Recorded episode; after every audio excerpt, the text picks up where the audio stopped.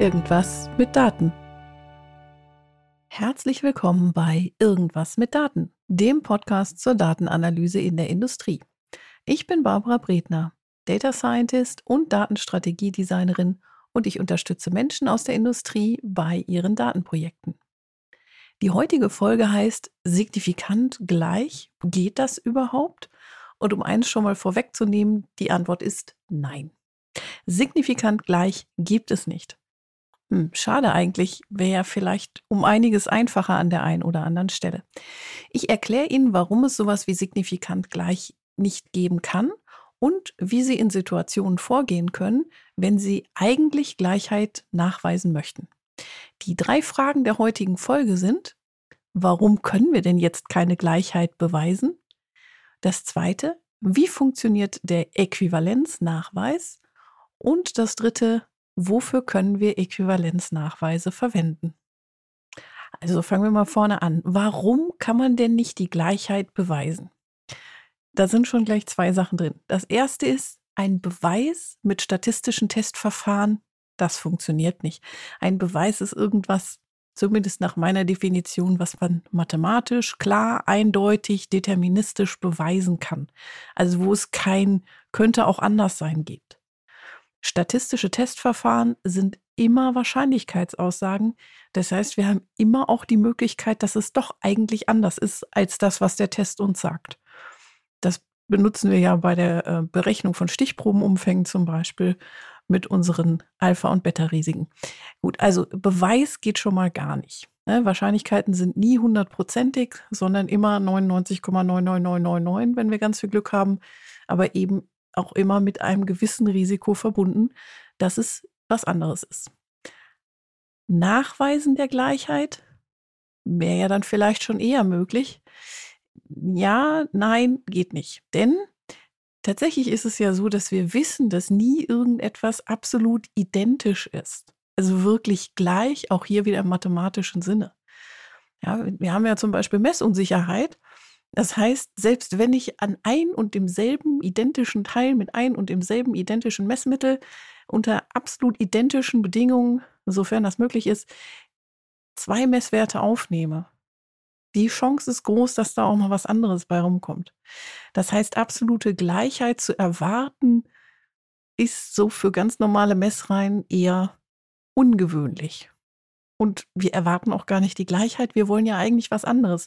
Wir wollen, dass es gleich genug ist. Hm, ja, aber gleich genug ist eben nicht Gleichheit, sondern Äquivalenz. Erzähle ich gleich noch was zu. Was macht jetzt so ein normaler statistischer Test? Annahme, also wir gucken nach Unterschieden. Die Annahme, unsere Nullhypothese ist, es gibt keinen Unterschied. Oder auch anders gesagt, es ist kein Unterschied nachweisbar. Das heißt, vielleicht ist er so klein, dass wir gar nicht wirklich mit statistischer Aussagekraft sagen können, da ist tatsächlich einer. Die Alternative, die Gegenhypothese oder auch H1 ist dann, es gibt einen signifikanten Unterschied. Ja, das ist natürlich blöd, weil wenn wir eigentlich sowas wie Gleichheit oder Ähnlichkeit haben wollen, dann nutzt uns ein signifikanter Unterschied mal gerade nichts. Hm. Die Signifikanzaussage gilt aber immer für das H1, also für die Alternative. Das heißt also signifikante Nullhypothese, das ist auch sowas, äh, gibt es spontan gekräuselte Fußnägel und alles andere, was ich irgendwie zusammenziehen kann. Geht nicht. Ich kann nicht beweisen, dass da kein Unterschied ist. Ist mathematisch schlicht nicht möglich. Ähm, die normalen Tests testen auch immer auf Unterschiede. Also die Annahme ist, es gibt keine Unterschiede und dann ist die Alternative, es gibt signifikante Unterschiede. Normale Tests natürlich in Anführungszeichen, das sind die, die üblicherweise sehr häufig eingesetzt werden, sowas wie ein T-Test oder ein Z-Test, wo dann Mittelwerte verglichen werden oder natürlich auch äh, Wilcoxon Man Whitney, wo Mediane verglichen werden. Oder wenn wir an die ganzen Modelle denken, Regression, also Ausgleichsgraden, oder auch ANOVA, die Varianzanalyse, GLM, General Linear Model. Wir stecken alles irgendwie rein, was einen Effekt haben könnte. Oder auch die statistische Versuchsplanung DOE. Die haben alle immer für den Test, der da gerechnet wird, dieselbe Annahme. Die Annahme ist H0, es gibt keinen Unterschied oder es gibt keinen Effekt. Ja, zum Beispiel hat, wenn ich die Temperatur in meinem Prozess verändere, verändert sich das Ergebnis nicht. Das ist die Annahme. Und wenn unsere Daten dann zeigen, dass es da einen deutlichen Unterschied gibt, dann testen wir das. Und vielleicht ist dann am Ende das Ergebnis, es gibt einen signifikanten Unterschied. Ja, das nutzt uns nichts, wenn wir Gleichheit oder Gleichartigkeit oder Ähnlichkeit brauchen. Dann nutzt uns das nichts, wenn wir einen signifikanten Unterschied haben. Also brauchen wir einen Test, der so im normalen Standardrepertoire gar nicht vorkommt. Und das ist der sogenannte Äquivalenztest. Das heißt, wir testen nicht auf Gleichheit oder Gleichartigkeit, sondern wir schauen, ob etwas äquivalent ist.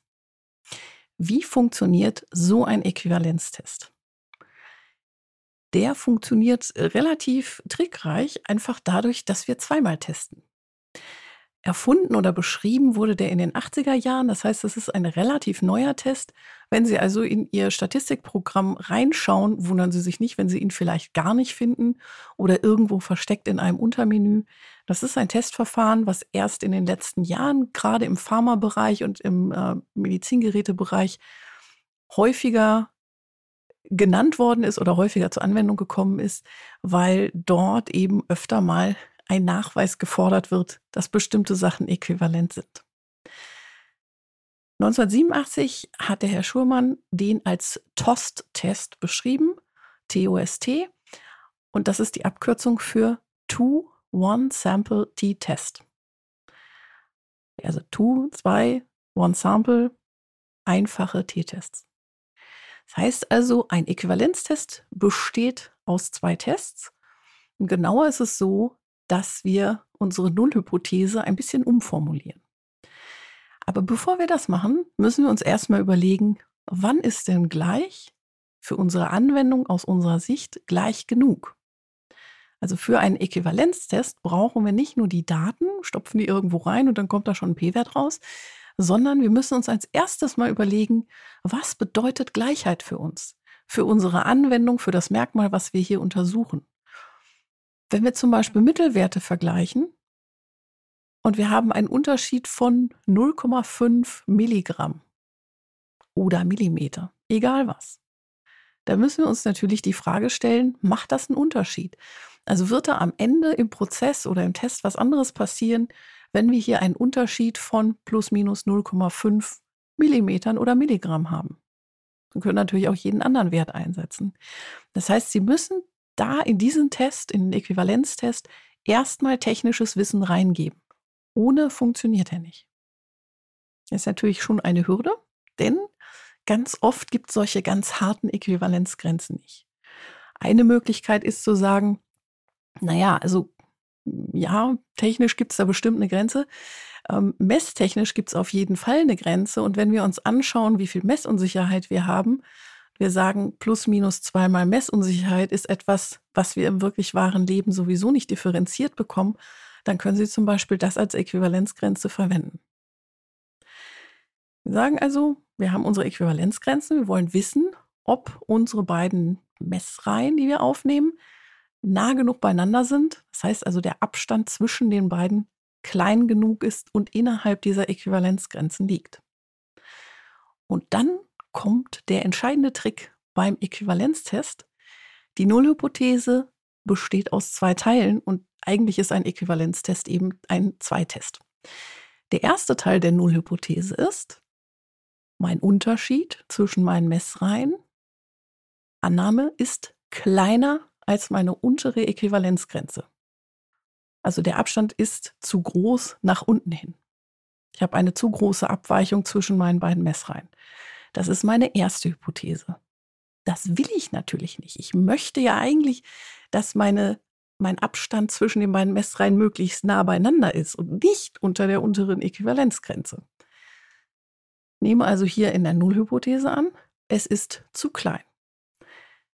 Das wird getestet und es kommt raus, das stimmt nicht, diese Annahme, es ist zu klein, wird verworfen. Ich habe ein eine Differenz, die signifikant größer ist als meine untere Äquivalenzgrenze.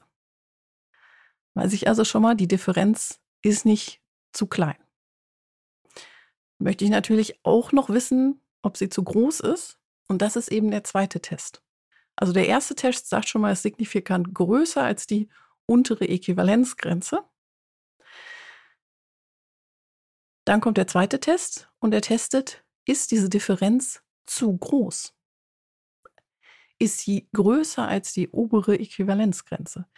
Also Nullhypothese, wieder Annahme, Differenz ist größer als obere Äquivalenzgrenze.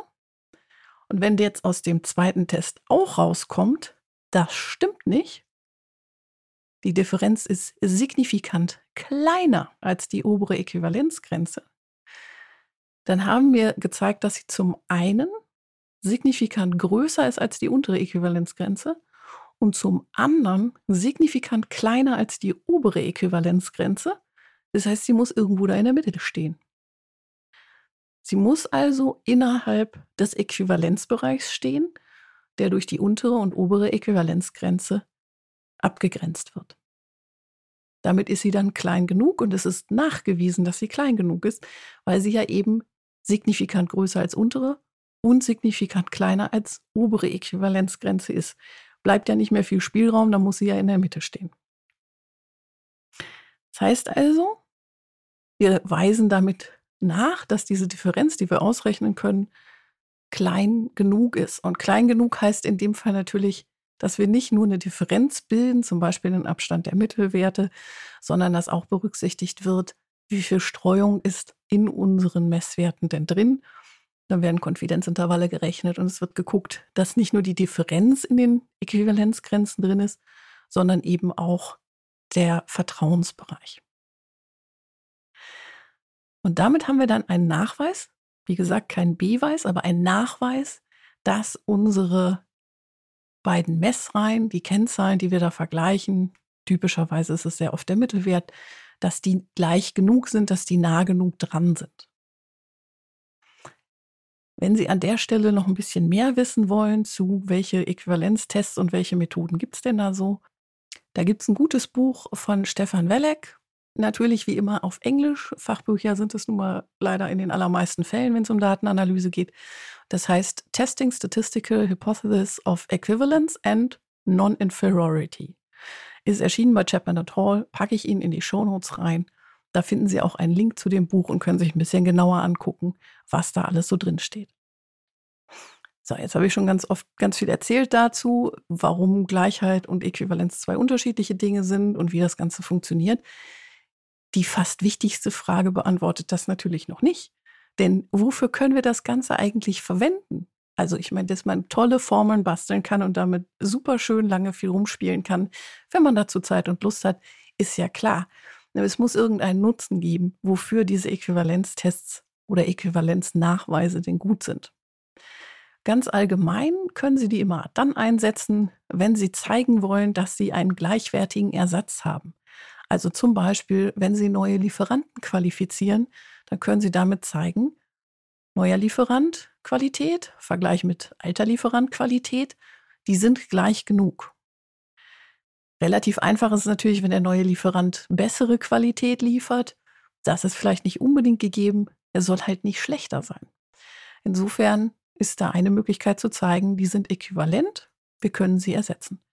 Das Gleiche gilt natürlich auch, wenn wir verschiedene Materialien haben und zum Beispiel ein Ersatzmaterial brauchen, weil das, was wir eigentlich verwenden, nicht lieferbar ist. Ja, oder wenn Produktionsmittel ausgetauscht werden und man einfach äh, gucken möchte, ist das, was wir jetzt aus der Produktion rauskriegen mit dem neuen Produktionsmittel, immer noch genauso wie das, was wir vorher hatten. Ein häufiger Anwendungsfall ist, irgendjemand kommt um die Ecke geschossen und hat und sagt, zum Beispiel aus dem Einkauf, aber ich will da jetzt nichts unterstellen.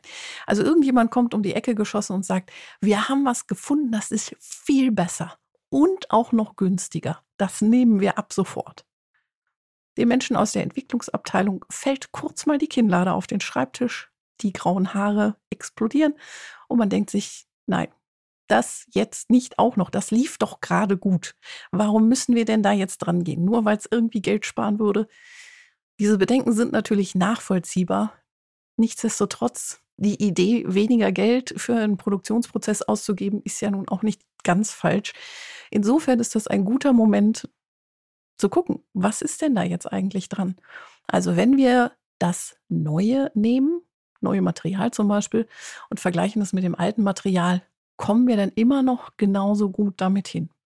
Schaffen wir es immer noch, unsere Toleranzen gut einzuhalten und so weiter und so fort?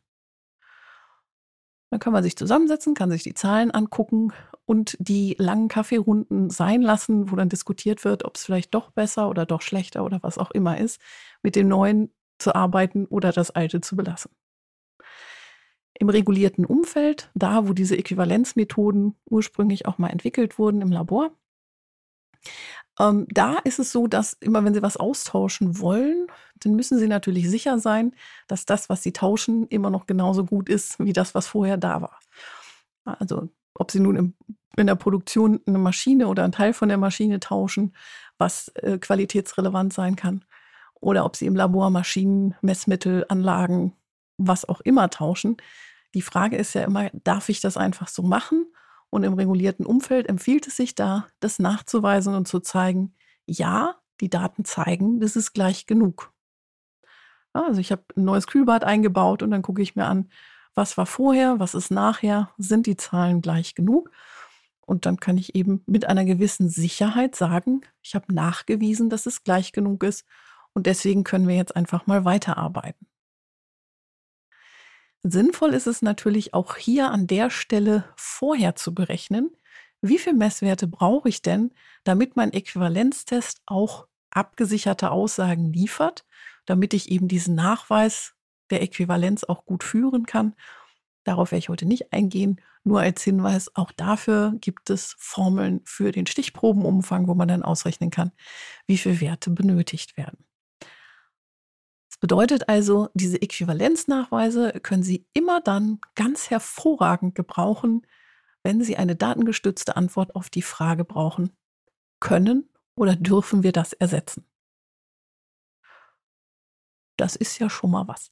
Also so ein Äquivalenztest ist schon ganz nett, kann auch relativ viel unterstützen, sind halt doch speziellere Anwendungsfälle als das, was wir sonst oft in der Datenanalyse haben, wenn wir nach Veränderungen schauen oder Differenzen erkennen wollen.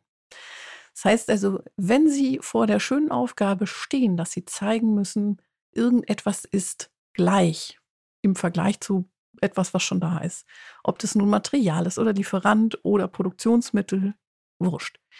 Sie müssen nachweisen, dass es gleich genug ist. Denken Sie bitte daran, vermeiden Sie das Wort Beweis.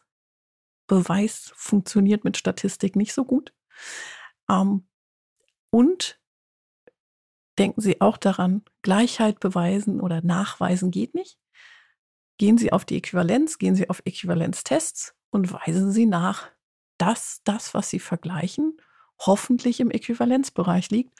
Oder im Ergebnis, wenn Sie sehen, das ist halt nicht äquivalent, dann haben Sie eben auch ein gutes Argument zu sagen, wir kaufen jetzt nicht das neue Material, auch wenn es 20 Prozent günstiger ist, weil das einfach unsere Qualität kaputt macht. Das kann kein Mensch gebrauchen. Es ist am Ende viel, viel teurer als diese 20 Prozent, die wir beim Material sparen.